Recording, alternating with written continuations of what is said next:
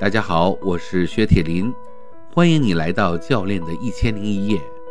在这里发现教练世界无限的可能性，让我和你一起走进神奇而又有魅力的教练世界。好，教练的一千零一夜，我们今天邀请到的嘉宾呢，是一个来自于北大的帅哥啊，然后呢。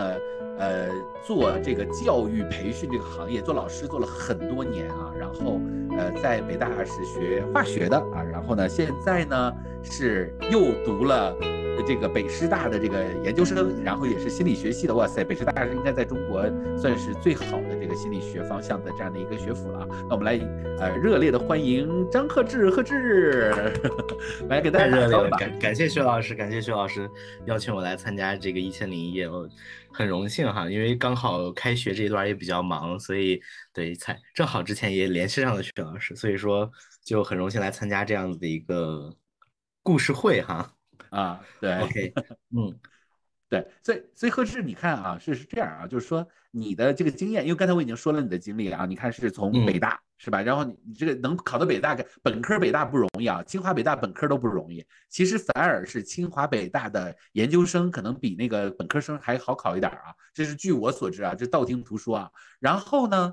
你又转向的去做了教呃做了老师，做了多少年？能有十年吗？应该是差不多吧。没有八年吧，七八年啊，七八年，那也是对老教师了，是吧？然后呢，呃，当然教培行业这个发生的事情，我们大家都众所周知啊。然后你又转向去考了一个北师大的研究生啊，这个这个经验就就就是学霸就是学霸，因为北师大研究生其实是不好考的啊。所以这个我们先从这个北大这段经历开始啊，就是想了解一下你是一个什么样的人。就是你就是因为我们扣儿八好像是北大的特别多，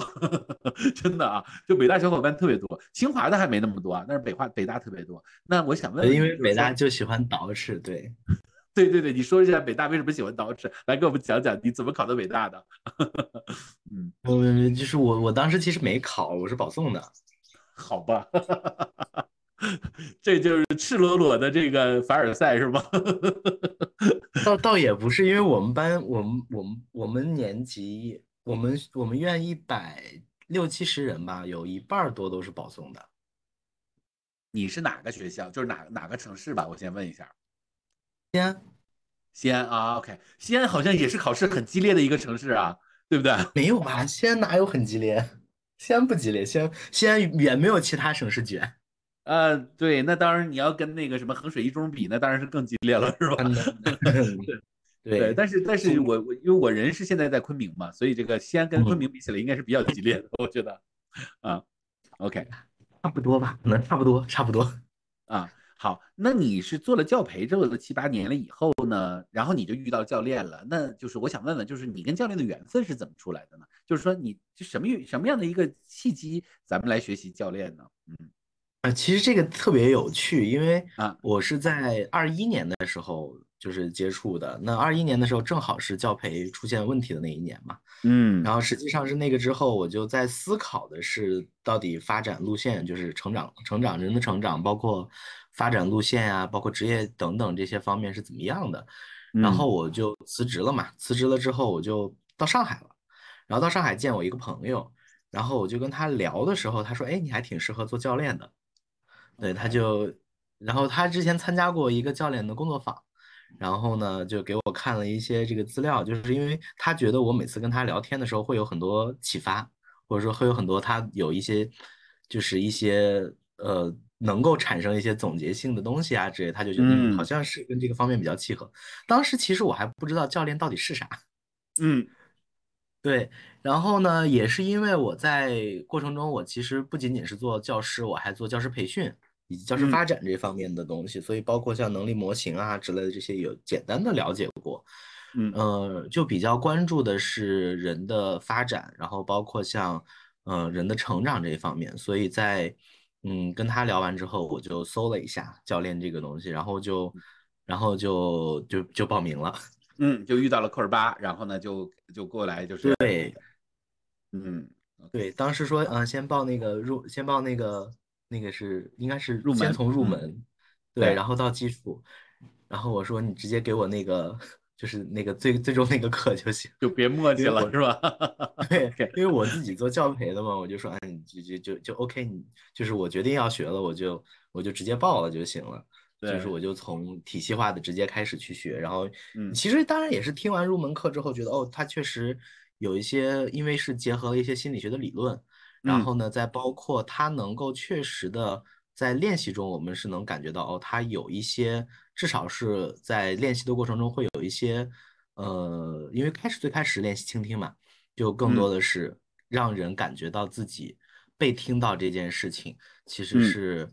让我觉得，哦。这件事情很重要，因为实际上我们后来后来我去了解咨询的方向的时候，因为我去年考的时候，我在想我要考咨询方向还是测量和人力资源管理方向，所以我就在看的是那咨询很大程度上它呃是受到关系的影响会更大，就咨访关系到底是怎么样的，而不简单的是说我具体说了哪一句话，嗯嗯产生的作用，所以实际上。嗯，在那个过程中我是有这样感受的，所以我就觉得哎，还挺有趣的，就持续在学。然后当然也是因为那时候没什么事儿嘛。OK，就是正好也是疫情期间嘛，是吧？对，嗯，哎，那就是你在学教练的过程中的话，因为你原来在猿辅导嘛，我们都知道猿辅导是中国应该是非常，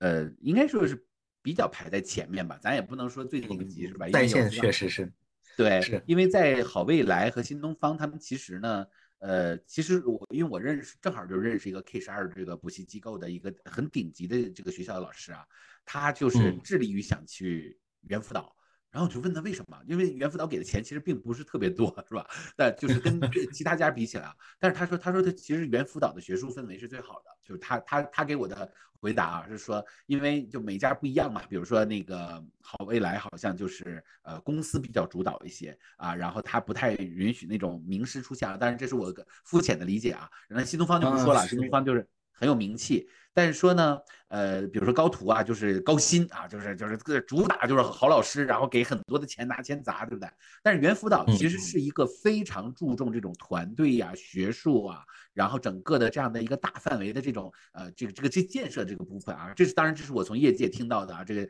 对不对？这不一定啊。OK，你你你觉得呢？呃，从确实你前前面是说很多是描述是比较准确的。因为其实学而思他比较强调的是，我们是不是可以用学某思 这样 子？学某思，学某思，对对，嗯，呃，学某思他确实是会比较强调的是，他比较在意的是我从从我这儿能够培养出一批非常标准化的教师，嗯，然后呢，呃，那其实对于。呃，个性化的东西会相对弱一些，所以其其实他还蛮学术派的，就是说这种学术派更多的就是，哎，我用同样的模板，我就能把这个，我就能让这个老师都上上都上好课，所以他不太会去宣传老师的，呃，老师的到底怎么样，或者说老师的好处，但是他确实招的人，他是会从清北去招很多，嗯，很也拜比较在意老师基础素质的这个质量。然后新东方呢，它呃呃新某方哈，就是它在当时当就我们已经来不及了，其实对对，他们其实非常嗯注重培养的是演讲功底，所以他们的老师都会非常的有感染力，会相对就搞出东方甄选这种是吗？对，包括故事也会比较多，就是他就是也会有一种娓娓道来这种感觉，对，那所以他在培训的过程中会出很多名师。嗯啊，会出很多这种经典的桥段，然后就可能会被传播，然后但是这样子有一个可能性，就是这些老师都出去单干了，对，就很很容易个人主义是吧？嗯，对，就很容易，就是因为实际上是靠个人魅力吸引到的学生，那他的用户群体有了之后，他自己靠口碑去传播，就嗯，就自己能够过得很好嘛。嗯，OK，嗯，所以也很容易成为网红是吧？对对对对，然后呢，到就是呃猿辅导这边哈，猿某导啊，猿某辅导啊，啊 来不及了，因为因为因为。对，因为某辅导这边它很多其实是基于它的技术的啊，因为它发家是出于题库，它去建立了很比较广大的这个题库功能，去让学生做练习，然后基于练习数据啊等等，所以它。呃，它的学术氛围更强的是在技术方面，嗯。对，所以他很重视这一点，他跟传统教育企业可能会有一点区别。嗯嗯，对，嗯，就。然后呢，在我当时在的时候，我们还是比较重视教师培训的。嗯。对，然后教师培训这边呢，我们也嗯，跟其实是结合两边去做，就包括我在做一对一教师培训的时候，我也会去看这个老师他到底是什么风格，因为如果你让一个本来就看起来或者说让人感觉就是一种很学术的老师去上课讲很有趣的段子，或者说去让他上课做夸张的表现，实际上并不一定能够真正留住学生或者吸引到学生的注意力。嗯，嗯所以每个老师可能会需要我们去在他刚进入的时候去找一些他的固定的风格点，去打造嗯出属于他自己的这个，嗯，就是教室的这种风格，但是他嗯也不会说是非常强烈的，就是全部都要求是个人 IP 那种。嗯对，，OK，嗯，好，所以他在在线方面，他做的是真的是，呃，应该说是算是一个小鼻祖了，是吧？也不能，呃，就是反正做的比较好吧。那么，呃，你在，因为你就是有很强烈的这种背景的嘛，对吧？那么，然后呢，我就在想，那你肯定是会去回想，就是你在学教练的过程中和这个你的呃以往的教学经验中，你觉得哪些部分就是教练会给你那种哎有点啊哈的感觉，就是说哎好像这个地方原来我要这样用，哎蛮不错的，或者这样用，或者是说你其实可能本来也是有实践，因为你肯定有很多学生啊会来找你啊，对不对？啊，所以我我们特别想听听这一部分啊，因为感觉现在这个升学压力呀、孩子的压力呀，就很多的家庭的这种亲子问题都是跟学校有关系的，对不对？所以这个你的这个视角就比比较好了啊，所以想听听你的观点，嗯嗯，因为而且你也学过教练，嗯嗯呃，是这样的，其实我在这个过程中，我主要是就是后知后觉型，就是学了教练之后，我才意识到一些之前用的，因为实际上有一个就是，嗯，我觉得体感比较明显的，就是在教练里边，我们经常需要去真跟客户去确认他到底一方面是想要的是什么，另外一方嗯面就是他刚才表达的意思，表达表述的到底是什么。嗯呃，但是在很多教师的这个领域里边，大部分时间我们在给答案。，OK，嗯对，但实际上学生可能很多很，尤其是很多学生，他在面临学习压力啊，或者说这种问题的时候，他其实心里也是有答案的，对吧？学尤尤其是啊，你要努力学习啊这种东西，对对，他可能并不是需要你再给出他这样一个答案，所以我觉得在这个方面是我感觉比较明显的。那我当时呢，我去，呃，我会去一方面是跟学生去继继续去核实情况，或者说确认情况，而不是说简单的说，因为不知道情况的情况下给出的建议实际上是没有什么效果的。就大家也嗯都理解嘛，身边朋友总是不听劝，我觉得这个挺常见的。对，嗯包括包括现在我周围的朋友，我今听他们有的时候听他们打电话，然后跟跟朋友打电话，然后哎呀，朋友就跟他吐槽了很多事情，然后他会给出认真的在想这些，给出一些建议，然后转头那也没听。对，就是就是说了一些正确的废话，然后大家也不执行，是吧？哦，OK 对对，所以包括学生中间也很多是这样子，就他就嗯只是来跟你去，就是说抱，可能也不能算纯粹的是抱怨吧，他可能确实嗯。想要得到一些行动建议，但是这个行动建议如果是你给他答案，或者说给他一个嗯。确定的方向的时候，他自己没有，他自己可能觉得也是对的，但不是他自己说的的情况下，他就执行力比较差。嗯，就很难去真正做到去，比如说做出改变呀，呃，或者说去真正认同这件事情，还是现在原来那个过程中，就是我没做到，我想要做什么，然后接下来，哎呀，我又没做到，陷入这样子的循环。嗯，就无限的学生很多是这样内耗循环，是吧？嗯对，就是学，哎呀，我最近又没好好学习，然后很多，因为其实我们上课直播的话，旁边还有讨论区嘛，然后其他同学也会也会给建议的。啊，也会给出这种方案性的东西，但是其实最后发现，就是很多确实操作下来，就是操作性会比较，嗯，就可能确实这个方案特别好，但是如果不是他自己去，呃，得出这个方案，或者说他自己真的确定要这个方案，他自己其实就不太会去行动。嗯，OK，嗯，好，所以其实我们听下来的话，其实就本来这个教师这个职业呀，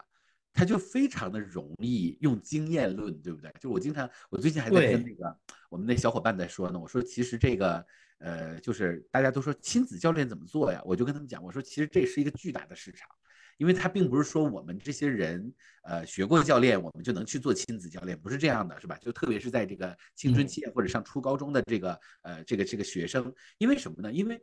你现在等于说是在跟一群非常有经验的人在打交道，因为大就是学校里的老师，他每天接触的叫大数据啊，对不对？就是他这一班就好几十人，对不对？然后他接触的是好几个班的。学生，所以他得到的这种数据量，他对于人的这种理解性，他是一定是要比我们这种一个家庭里的，然后面对一个孩子的这种数据量要大的，对不对？所以我们面对这个自己的孩子，顶多两三个，对不对？就撑死了，现在一般都很少生四个，对不对？两个就是已经是一个比较常规的一个情况了。那你面对这两个孩子，你的数据量就两个，那人家老师是什么？人家老师可是面对的是几几百上千，因为都他都他是很多年的经验，对不对？而且从初一一直带到初三，或者是从高一带到高三，他的数据量是比你多的。所以呢，其实我们去跟这样的孩子打交道的时候，首先第一个，他容易听老师的，不容易听你的，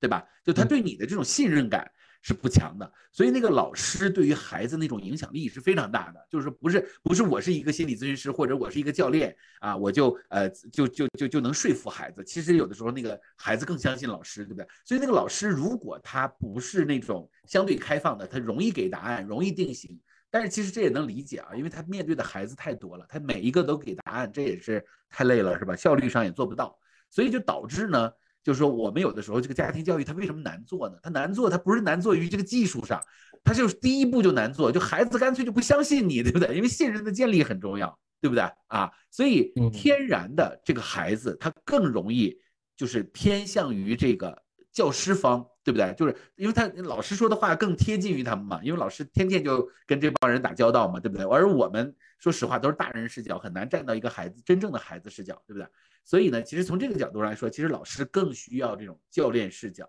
这样的话呢，他其实也不需要全方位的都是教练，他只要有一部分是这种教练视角，其实他就可能对孩子那种受益性就已经很大了。啊，我是这样理解的，你觉得呢？嗯，是这样的。其实我觉得，如果说从家庭这个角度来讲的话，呃，我觉得在这个中间就是多方，相当于是一个多方教练的过程。你要拿到每一方的信任，这个是。相对来说会比较困难的，就因为实际上他们本身可能中间的就是有冲突了才需要教练嘛，或者说有一些不舒服了，就是如果他们本身亲子关系就特别好，然后他可能就不太会去寻求啊。当然，我觉得也是需要的，可能每一个家庭有一个教练去支持他们，可能会有很好的这种良好的这种发展过程。但实际上，当现在的情况下，主要是大家就是像心理咨询也是啊，我有问题了，感觉我才会。可能会去寻求帮助，甚至很多现在大家，我觉得一个是意识还是没有特别强，因为我觉得在嗯现在的国内情况的话，大部分会有一些病耻感，嗯，就说哎呀，我万一确诊了抑郁症怎么办呀？或者说哎呀，我万一我万一是就是我这个要是个病怎么办？但实际上，嗯，就是很多是因为这种心态拖拖拖拖成最后出现了很多躯体症状之后才去就医，嗯。对，所以就是其实预防有的时候会比那个就出了问题咱们再去解决它会更更重要一些。所以我们把教练得前置化，是吧？就是不能说就包括心理咨询一样，得把它前置化，不能让他就是都出问题了再来再来解决问题，这就很麻烦了，是吧？嗯，对。然后再包括像刚才提到的，呃，教师的话，其实教师有一个很有，就是我觉得非常有价值的，在于实际上教师他会跟双方去沟通，一个是家长，一个是孩子嘛。那如果是教师去通过教练式的这种，嗯，发问啊，或者说这种呃这种框架去沟通的时候，家长和孩子都更能够接受。因为实际上，如果教师比如说给家长建议，家长会其实很多现在很多家长会有一些执念在，会有一些就因为家长往往在成年人的情况下，他的态度是更难转变的，因为他自己有他自己的完整的一套。价值观在，而其实如果是面对像青春期之前的孩子，他的世界观还在形成，嗯，那实际上这个时候可能会需要一些，呃，就是规则性的呀，或者说教育，就是直接告诉他的一些这种东西是需要的。但如果我们用一种教练式的，我们我之前也有跟孩子沟通的时候，会发现他其实，呃，就是接受度会更高。嗯嗯，就尤其是在学习方面的话，他会把，就是他会，嗯，从更深一层次的去，呃，接受学习这件事情。就因为嗯，现在还是有很多孩子是被被迫学的。对对，对他，他。对很多孩子可能学习是，呃，为了家长开心，或者说，我觉得这个跟认可可能也有关哈，嗯就是他是实际上他真正的对于这个学科的价值啊等等，他不太了解。嗯我，这就我觉得就是更大的一个问题了，就是包括学生在选专业的时候，他到底怎么选？因为现在大部分你看，我记得呃那个谁，就是也也也是一个大主播嘛，就是天天就讲，就也不讲正事，就是他会给出一些这种决定性的建议，就告诉我知道你你做什么。现在说他就，是他很流行是吗？非 常流近胆儿也比。较大啊，说了很多话是吧？对，我觉得对，因为这些我觉得是跟跟我们从小或者说我们受到的呃持续的教育是相关的。因为很多人他从小就是我接受建议是最好的，别就嗯是我在这项我我我就这样做了以后，当然很多时候会得到好的结果，但它是不是是是是否是嗯最适合我们的那一条，或者说呃我们这个结果它的好坏到底是怎么去评定的？这个我觉得是。嗯，不一样的，因为也会面临很多这种问题，尤其是发展的方向的问题。就有些人嗯他确实就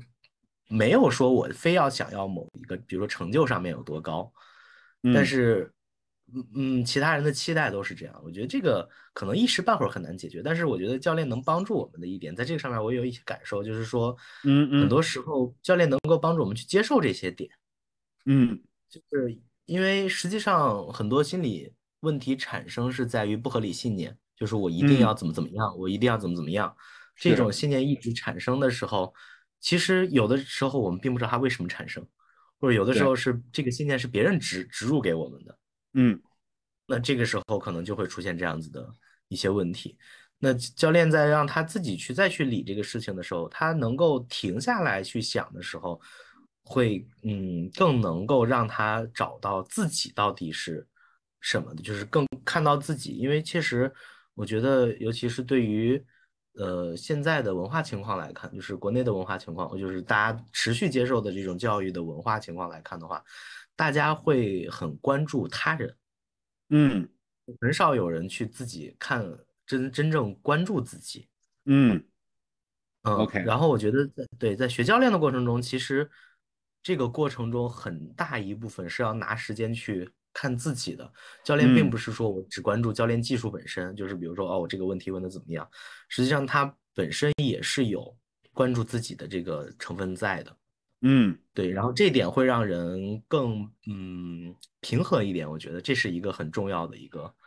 这是呃我这是我在学教练中很重要的一个收获。嗯嗯，这也是一个非常重要的一个视角啊，就是说，嗯，我其实你在刚才想的，我也在想啊，因为我也研究过一些这嗯个就是这种双语教育啊，或者叫做国际教育啊，就是这些人他未来他其实是要去国外去学习的。那么啊，首先呢，我觉得就有一个点啊，它有一个环境是很重要。第一个就是说，如果我能把孩子放到这种双语的这种学校，或者说这种国际学校，就是这个家长首先他的理念上，嗯他就得愿意接受那种开放性的理念，对吧？因为你的孩子要嗯去到一个呃完全跟我们这个体制不一样的这个，其实这个家长如果他自己内在就是因为我家里面就有这种情况啊，我姐姐就把这个孩子送到一个国际学校，就我们肯定是不差钱，对不对？但是呢，嗯他最后他就受不了了，因为什么呢？因为国际学校的教的东西少嘛，然后他是 很多都是让孩子去发展兴趣，发展他自己嘛，就是他会给孩，子特别多的自由。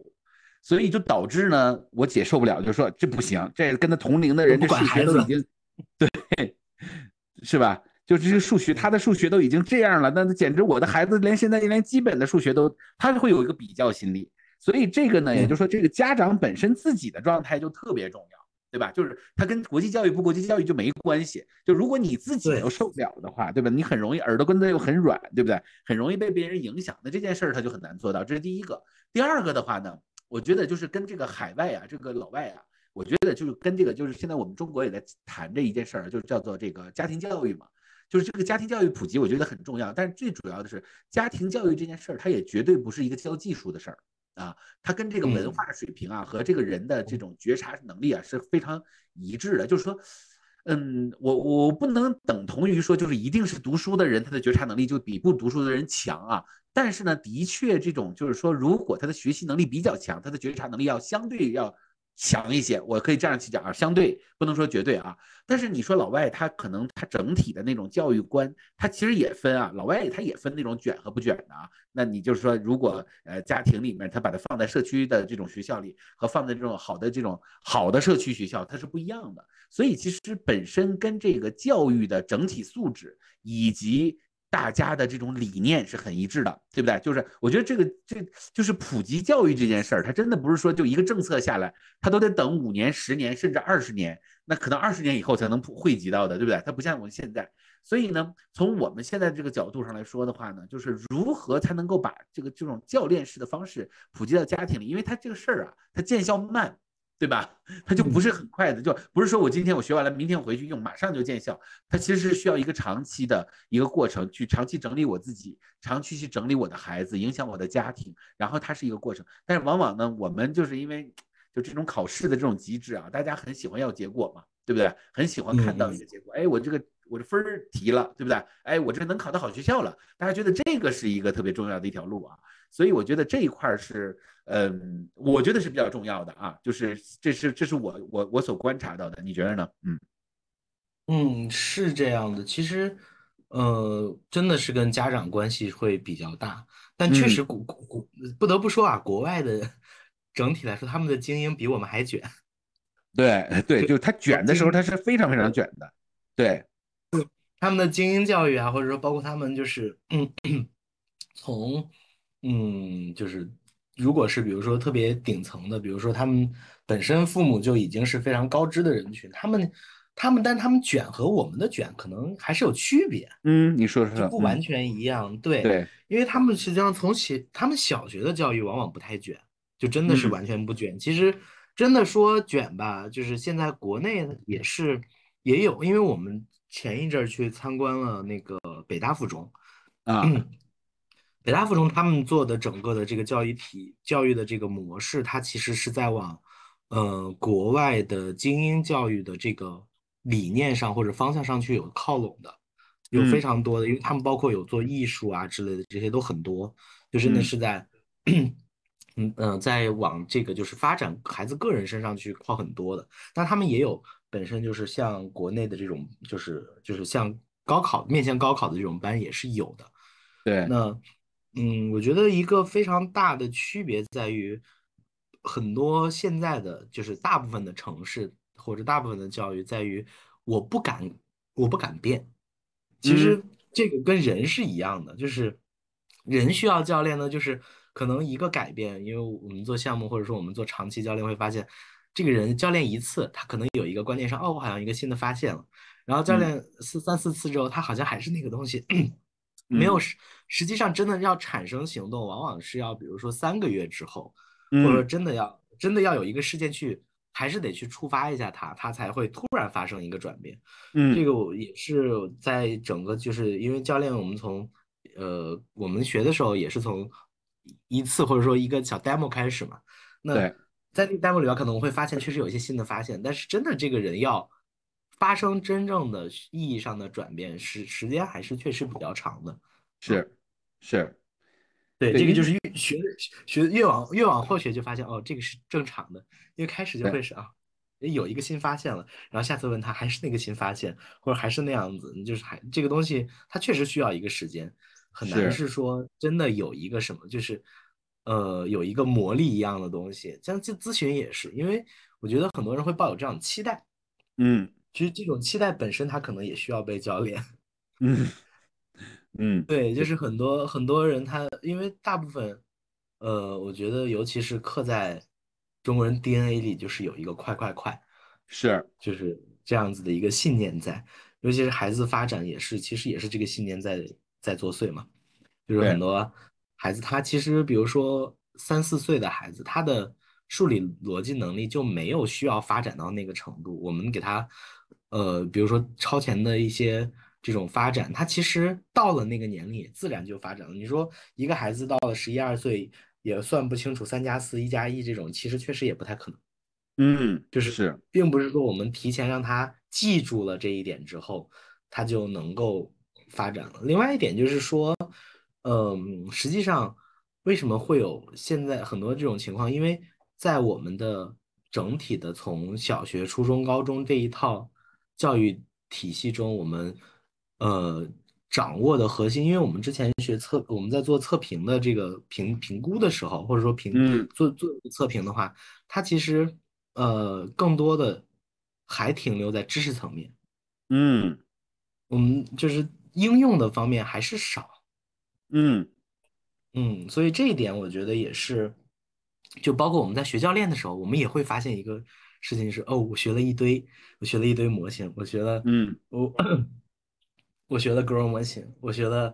呃景模型，我学了一堆，我学就是这这些模型全都学了啊，我学了剧本啊，我学了这个迪士尼迪士尼这个模型，然后我学完以后发现哦，学是知识都知道，一遇到这个实际场景啊，就咋用，就会出现这样子。是，那因为对，因为我们从小到大的考试都是统一的笔试嘛，嗯。所以其实笔试对于应用的这个整体的，呃，它的考察是相对来说比较难的。嗯。嗯这也导致了一个现象，就是到了大学之后，大家还在用原来的方式去学习，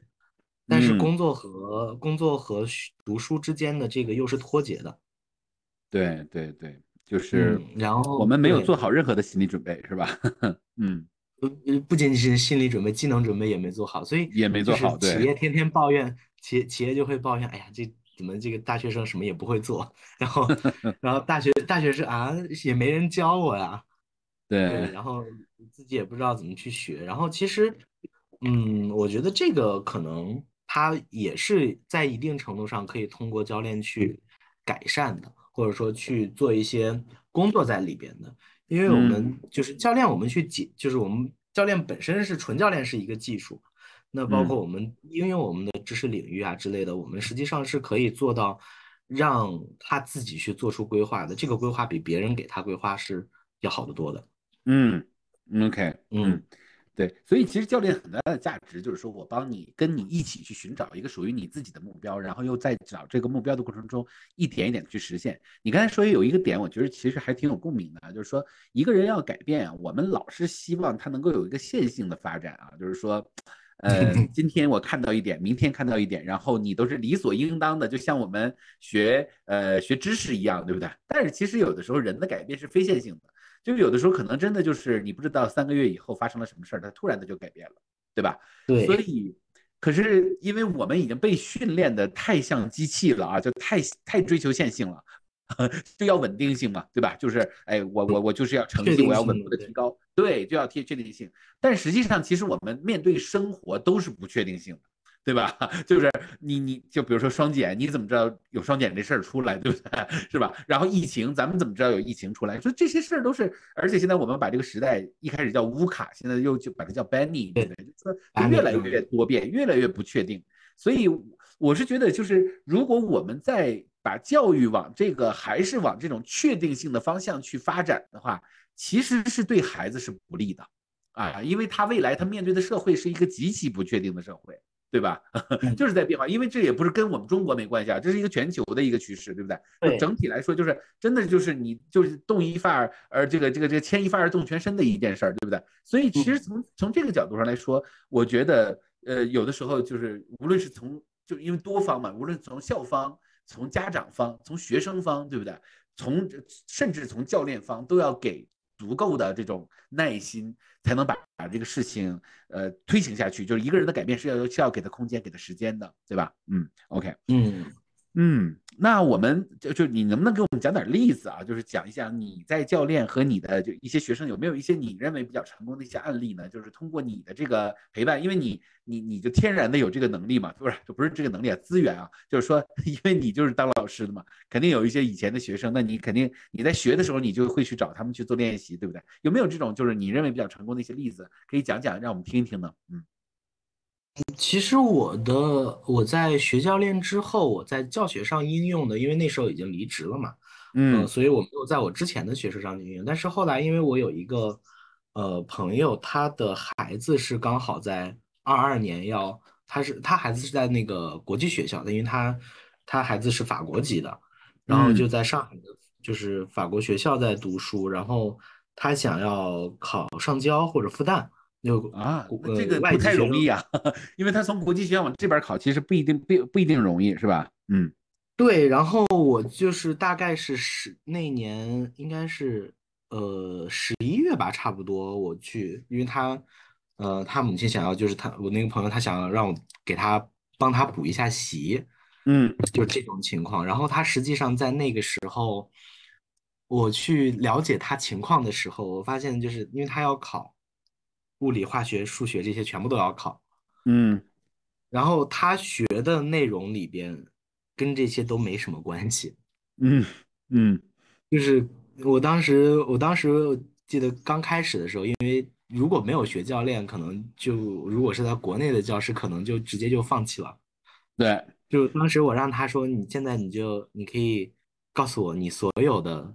提到化学这两个词，你会呃这个词你会联想到的所有东西。嗯他几乎连元素都写不出来，就是元素的符号什么的，他都 就高三了，都完全不了那这解，真的是。如果是我的话，我也放弃了，太难了。对，嗯对但是好在是他们国际考生的话，考题相对会简单啊，点，相对容易啊，些，就不不会像高考那么那么就是就是就是拐了弯儿的考啊，各种东西考，但他也是有 需要有一些知识基础的。那当然了，考上交大那也不是容易的事儿啊，对不对？对嗯对，然后嗯，包括嗯，就是他的数学啊、物理啊这些，他其实都知识的，就是尤其是他还是上的法国学校，他是用法语学的。哇塞，他但是他的。考试中好好在是什么呢？好在是因为他从小其实是在上海长大的，所以嗯他中文是没问题的。嗯对，所以这一点就还好。然后我就觉得啊，那用教练的方式，如果去解决这件问题的话，那首先还是要让他就是其实是激发他内在的动力嘛。因为我如果说一直逼着他学那种，他其实真的也学不下去，因为是从基础上来讲，他其实很难去很难去做到很快的把基础就是能够嗯达到那种特别扎实的程度。但是嗯呢，如果我们用教练式的这种思考的话，那首先还是得向他去确认，因为那这个目标到底是什么样的一个目标？他一对于实现这个目标，他有多少分去想这件事情？那实际上，呃，因为如果用我们传统意义上的啊，那你现在是这样子，我就一点一点开始给你讲。那实际上，我实际是没有办法每天全部时间都给他去讲这些知识的。讲的话，他也会很累，他接受接受程度啊，包括他自己的这个都会非常难受。所以嗯呢，还是从他已经了解的，因为当然他学校学过什么，我是嗯能够拿到，他会给我。然后呢，那考试的卷子这些我他也有，我也有啊。所以说这一部分还是那我就去，这个就需要专业知识去评估。那我们需要在什么样的知识上面是能够达到这个要求的？那嗯那这个可能是我们不仅仅是教练做的，因为如果是纯教练去做它的话，我们不知道里边的一些专业知识，那实际上在这个过程中，它也会出现一个问题，就在于你没有办法真正的去解决一些实际问题，就是帮他嗯扫清一些实际的障碍。那呃，那结合这种知识的话，其实我就大概有一个他可能在什么情况、什么程度上做到一个什么程度就行了之后。那他自己再再去跟他去用教练式的方式去沟通，他能够大概自己也知道自己实际上还没有达到那个水平要求，那嗯他会有一个他自己的动力在，那这个动力嗯，是他底层的动力。明白明白。嗯，所以他就是在这样的一层一层的，你帮他去找这个底层动力，以及他的目标，以及陪伴的这个过程中，其实他最后的成绩还是不错的，对不对？对，到最后反正是上了复旦，没上上交，大上了是去了复旦。OK 好吧，他想去，他是想去，他是去了复旦的，就是计算机。他因为啊，他一直想做游戏，嗯，OK，所以这个是挖出来的底层动力，就是他其实他想要考学校不是，其实不是为了学校名头，是他就是想去之后在游戏行业做发展。OK，嗯啊，嗯所以他就想要去考计算机呢。其实上交和复旦，他其实其实更想去上交，但是上交还最后还是没过。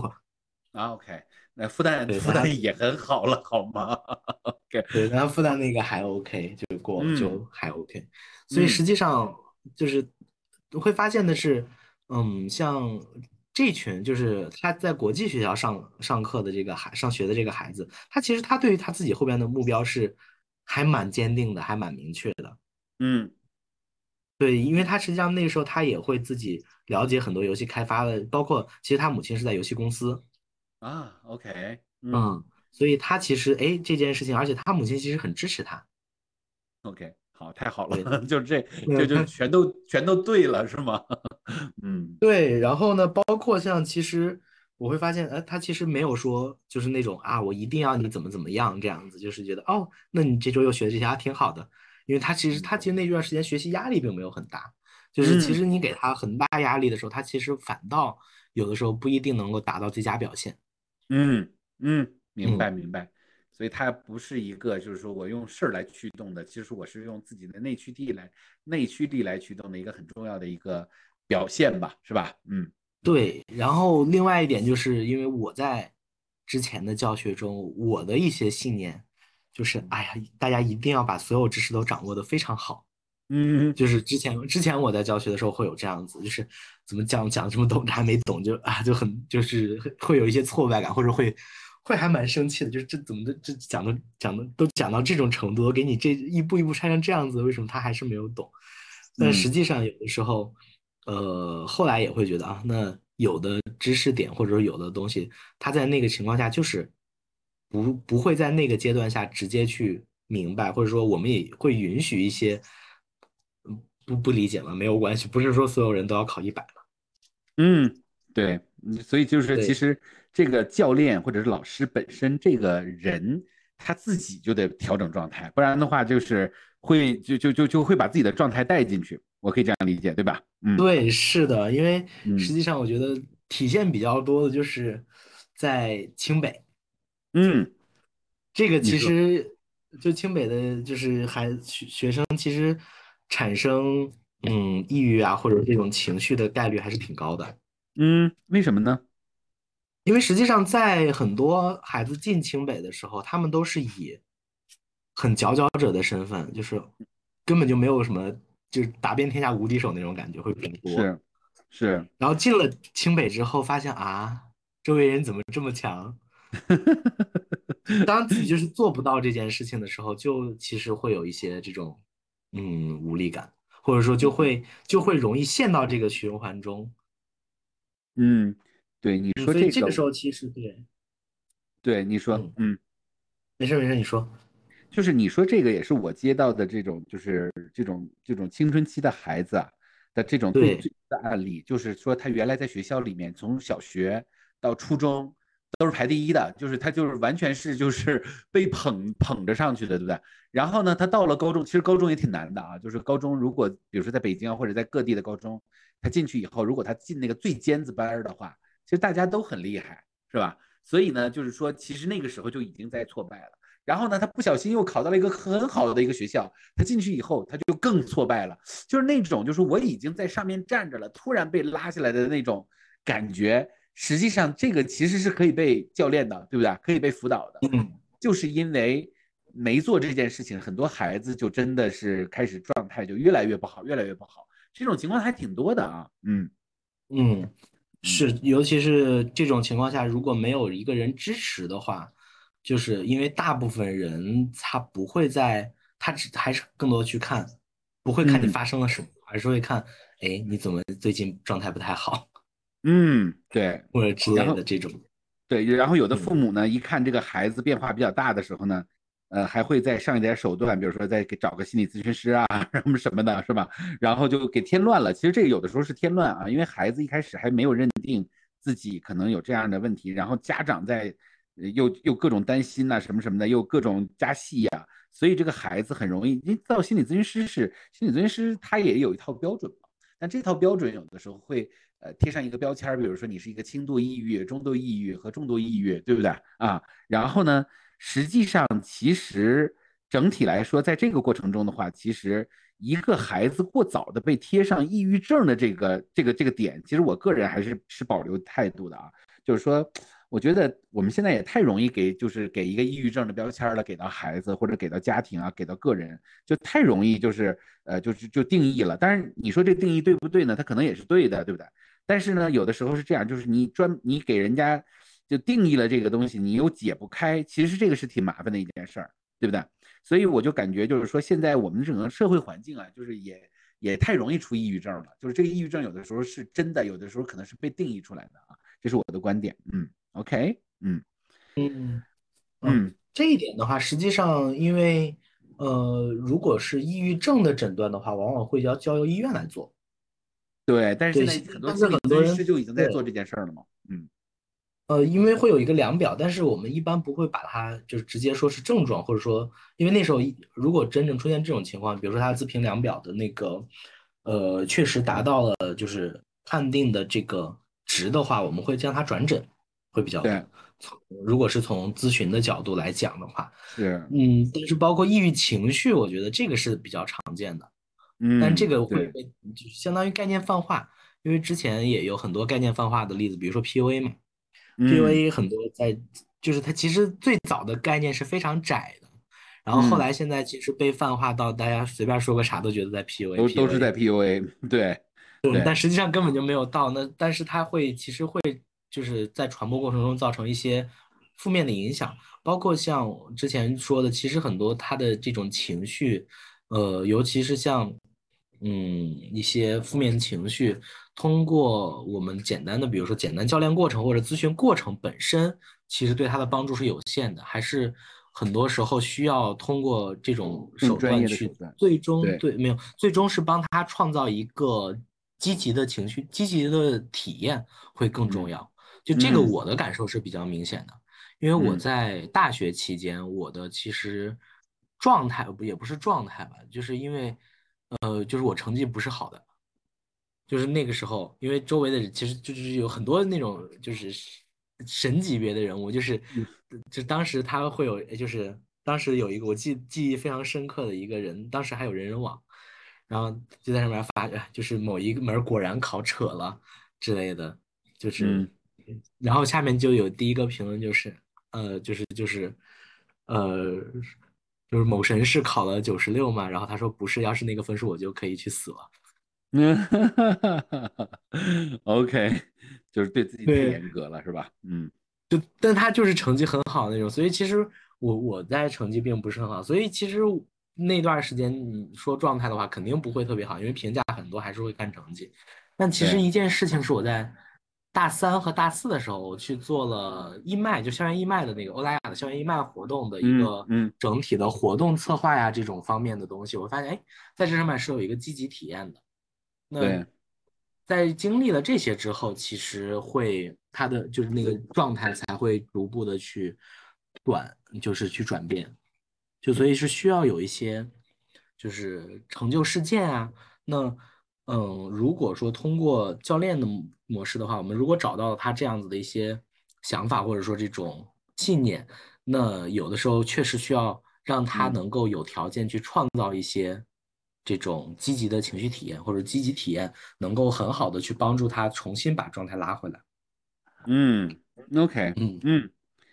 ，OK，好。呃，其实我我们的时间差不多了啊，就是我觉得今天聊的东西也挺有意思的。我们天南地北的，从教培，从教育，然后再到呃你的这种和这个真实的学生的体验，然后我们最后又聊到了这个关于这个我们怎么样去呃这个去判定。人的状态，然后通过这种积极的这种体验，怎么样去找到这种状态？那么，如果在我们的我们的节目的最后啊，你能不能给大家一句话来，呃，给大家一些期待吧，或者给大家一些你自己的一些呃一些一些过来人的一些话，你会说什么呢？嗯，